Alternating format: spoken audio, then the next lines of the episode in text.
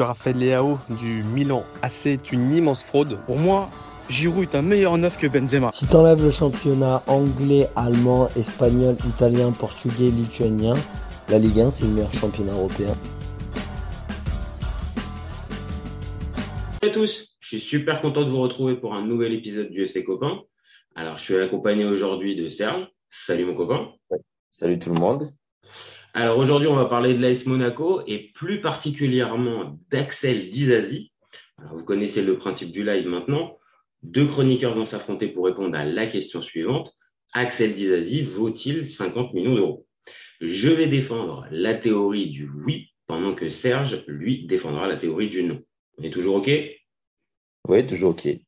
Allez, c'est parti. Je lance mon petit chrono pour essayer de respecter mes deux minutes et c'est parti. Donc, pour moi, euh, Axel Dizazi à 50 millions d'euros, euh, c'est pas forcément non plus le meilleur, euh, le, le, prix estimé. Évidemment, quand on regarde Transfermarkt, on voit que le joueur il est estimé à 30 millions d'euros. Il est encore sous contrat avec Monaco pendant deux ans et le club qui l'intéresse, qui est très intéressé, c'est Chelsea. Donc, rien qu'avec ces données de l'équation, pour moi, entendre que le, joueur peut partir à 50 millions d'euros, pour moi, déjà, je suis pas très étonné. Ensuite, j'entends tout de suite les arguments que tu vas peut-être pouvoir me donner sur le style du joueur, sur les performances, sur son gabarit, sur sa classe, tout un tas de choses qui ne mettent pas forcément euh, en valeur Axel Dizazi. Mais pour moi, euh, même si c'est pas le, joueur le plus élégant, c'est un joueur qui est à l'écoute. Il a joué avec tous ses coachs. Il est très bien vu à ce, niveau-là et on a bien vu, même Didier Deschamps a été capable de pouvoir l'appeler pour la Coupe du Monde 2022, certes dans un rôle de réserve, un peu de réserviste, mais il est quand même rentré pour la finale. Alors, ok, à Monaco, euh, il a pu progresser, mais je pense qu'il a fait le tour. Et je pense que la stratégie de Monaco cet été, on a peine à comprendre ce qu'ils ont, ce qu'ils veulent véritablement faire. Donc, je pense que pour lui, la meilleure porte de sortie, c'est donc de partir. Et si derrière, ça peut débloquer le mercato monégasque, tant mieux pour eux. Enfin, euh, le mercato, quand on regarde en 2023, il est devenu fou. Donc, il y a des sommes qui sont euh, incroyables qui peuvent être dépensées, surtout dans le marché anglais. Donc, évidemment, c'est un peu cher payé. Maintenant, est-ce qu'on peut parler d'arnaque, d'escroquerie ou est-ce qu'on peut parler de vraies énormes plus-values? Je ne sais pas. Le défenseur français en 2023, il s'exporte bien, il se vend assez cher. Donc, Axel Dizazi à 50 millions d'euros, pour moi, c'est logique. Voilà pour moi. Mm. Moi, je dis c'est sa photo qui vaut ce prix-là, apparemment. Là. Il est beau gosse derrière toi. Là. Alors, Allez, je, lance le, chrono pour toi. Allez, vas-y, dis Alors, c'est pas le pire des défenseurs de l'AS Monaco. Hein. J'ai regardé les chiffres. Il a plus de 100 matchs avec l'ASM. Euh, il met à peu près deux buts par saison. Euh, la dernière fois qu'il a pris des rouges, c'était il, y a, il y a deux saisons, en 2020. À son arrivée, il en avait pris deux. Euh, c'est un joueur sûr qui se blesse pas beaucoup, ce qui est une qualité dans le football moderne. Donc, c'est un joueur solide. Alors, est-ce que c'est un leader de défense? Parce que quand il vient à Monaco, c'est pour pallier au départ de Glick et, euh, et peut-être préparer l'après Maripane. Voilà, c'était plutôt des défenseurs un peu rugueux à l'ancienne, un peu correct, ce qui est tout à fait dans son registre. Est-ce qu'il a rempli le taf avec euh, tout ce qui s'est passé, l'absence des Champions League plusieurs années de suite? Euh, On va pas, on, va pas lui imputer la responsabilité de, de, non-qualification. Mais toujours est-il que ça peut être un leader de défense. Euh, Badiachil, il a pas fait oublier. Il était censé, quelque part, on s'est dit, Badiachil ne progresse pas assez vite. On va prendre euh, qui était bon à Reims euh, et lui faire franchir un palier parce qu'il était solide à Reims. Et ça n'a pas été le cas. Il est, euh, voilà, c'est pas un leader. Ça va être un joueur de plus qui va sûrement se retrouver à Southampton, euh, Everton, Leicester, comme plein de défenseurs français qui sont en Angleterre. Euh, donc pour moi, 50 millions, c'est bien, bien pour le marché français. Mais dans la norme des choses, je dirais même que dans un marché correct, mettre 25 millions sur 10 c'est déjà son prix, quoi. On le paye deux fois plus cher parce que on a beau se moquer des, des, Saoudiens et tout, mais Chelsea, euh, Chelsea, c'est pas mal. Hein. Bon, l'argent américain, il n'y a pas de critiques. C'est pas grave. Mais voilà. Mon point de vue, c'est qu'il ne vaut pas du tout. Hein. Il vaut pas. C'est un très bon joueur, mais qui vaut pas 50, qui vaut 25. Ok, bah écoute, tu as fait deux minutes euh, tout pile. Franchement, j'ai envie de te dire, euh, j'ai envie de te dire parfait. Et en plus, surtout, tu nous as, euh, bien lancé le débat aussi. Évidemment, en fait, je pense que là où on va, on, va peut-être arriver à se, à se rejoindre, c'est sur la qualité du joueur. Évidemment, comme j'ai dit moi dans, tout à l'heure dans mon avis tranché, c'est pas un top player et c'est pas le meilleur défenseur de sa génération, loin de là. Mais alors toi qui l'as peut-être encore plus vu, comme tu, comme tu vois l'AS Monaco, moi, je trouve que c'est un, un, joueur un petit peu euh, fiable déjà physiquement. ah, il est fiable, il est fiable. Et euh, il prend pas trop de risques. Des fois, il a des petites. Euh, il est, il est pas point défenseur central, il est pas maladroit techniquement, mais c'est pas sur lui qu'il faut compter pour faire la relance, même s'il aime bien faire ça, quoi. Non, je pense qu'il doit être, il, doit clairement, c'est le, le, type de défenseur qui doit être accompagné et. Oui, un mec intelligent, ouais. C'est ça, tu vois. Je pense qu'il a, il aurait besoin plutôt de ce, allez, on va dire de euh, d'un Thiago Silva. Ah, oui, quelqu'un de discipliné qui lui explique euh, ou qui lui permette justement d'aller euh, d'aller au front quelque part, sachant qu'il y a quelqu'un derrière qui sécurise. Et c'est qu'il lui a des services aussi d'avoir euh, malheureusement notre ami Nabel. On va lui tomber dessus durant tout l'été là. et c'est de toute façon bon. Après, il va falloir tourner la page. Ça y est, il est parti. Il est parti. C'est vrai. c'est vrai que. On sait jamais. Mais ah, on sait jamais. Normalement, là, c'est cool. Là, apparemment, euh, je pense que c'est euh, c'est lui qui va qui qui, qui va être intronisé. Mais tu as raison, c'est à prendre aussi en compte, mine de rien. C'est que euh, ok, la saison de Monaco, elle peut être décevante aussi, mais c'est vrai que quand tu as Nubel derrière aussi et quand tu es défenseur central, voilà, tu peux pas jouer avec une sérénité, une liberté, quoi, une tranquillité. C'est ça aussi, et que peut-être dans un autre contexte. Alors, on peut pas dire l'équipe de France parce que clairement il a plus fait, euh, enfin, il a plus dépanné et on peut même pas se rappeler à un moment donné. Euh, voilà, du début de match, oui. Voilà, tu vois. Donc, euh, difficile. Maintenant, je pense que mieux encadré, ça peut être le genre de joueur. Mec solide, ouais. C'est un mec solide de complément. Et, qui progresse. Alors, peut-être, encore une fois, peut-être pas le plus impressionnant et le, le, le plus, le, le, le, ouais, le, le plus marquant mais peut-être aussi le type de joueur qui progresse saison après saison et qui peut avoir par exemple son prime à 28, 29. J'ai vu qu'il a 25. Donc c'est vrai encore. Ah oui, il y a encore de la marge. Hein. On est sévère avec lui, mais parce que parce, peut-être parce qu'on n'a pas vu euh, le leader de, de, de, défense à Monaco, parce que quelque part c'est c'est ce type de club là où justement tu arrives, il y a plus personne, Glick est parti, Marie Pan c'est pas c'est pas ça euh, Badiachil, c'est quand même quelqu'un de plus technique et réservé, mine de rien. On se moque souvent de lui, mais c'est un défenseur qui prend des risques, qui joue plus au pied.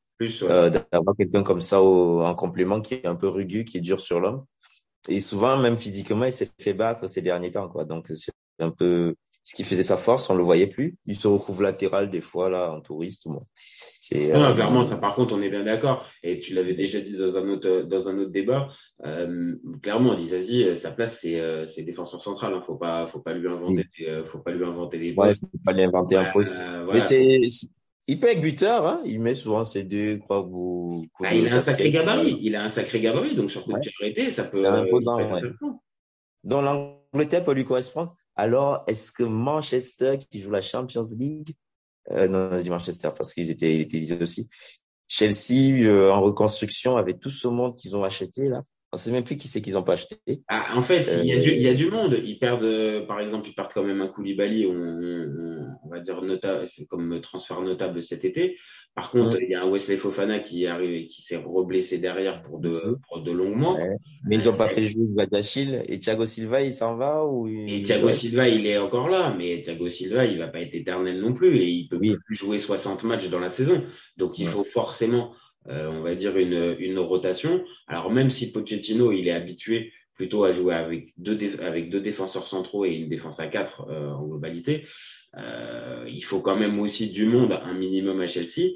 Et aussi, je pense, ce qui a pu, a pu peut-être aussi séduire euh, les, les, les, recruteurs, je pense c'est l'entente avec Badiachil. Donc c'est peut-être. Oui, il y a moyen de faire quelque chose.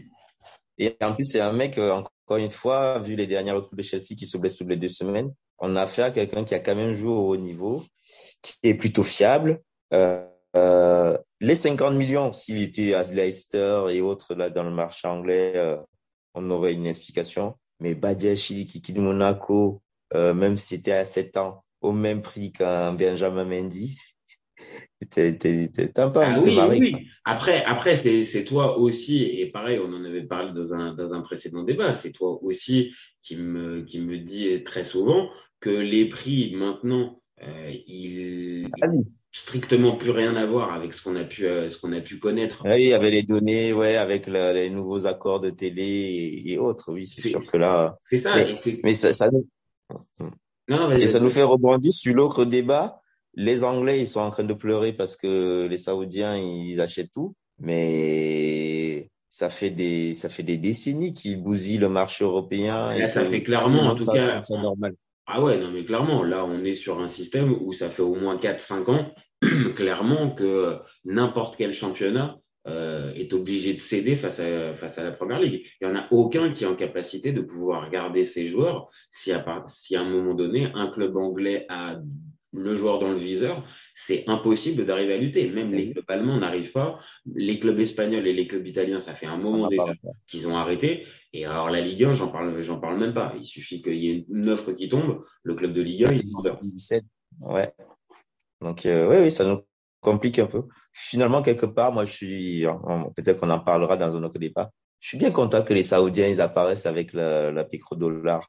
Hein, ça fait un peu les pieds à ceux qui nous, qui. Ah, ça permet de rajouter un petit peu, on va dire, de, de, piment à la compétition. Et là, on va dire les données du problème, on va dire les données du, du, du, du football euh, dans sa globalité de très haut niveau, bah, l'échiquier, là, il est, il est véritablement bouleversé parce que, parce que là, on a un nouvel, on a un, un, un nouvel acteur, voilà, je cherchais le mot, un nouvel acteur qui, qui vient d'arriver.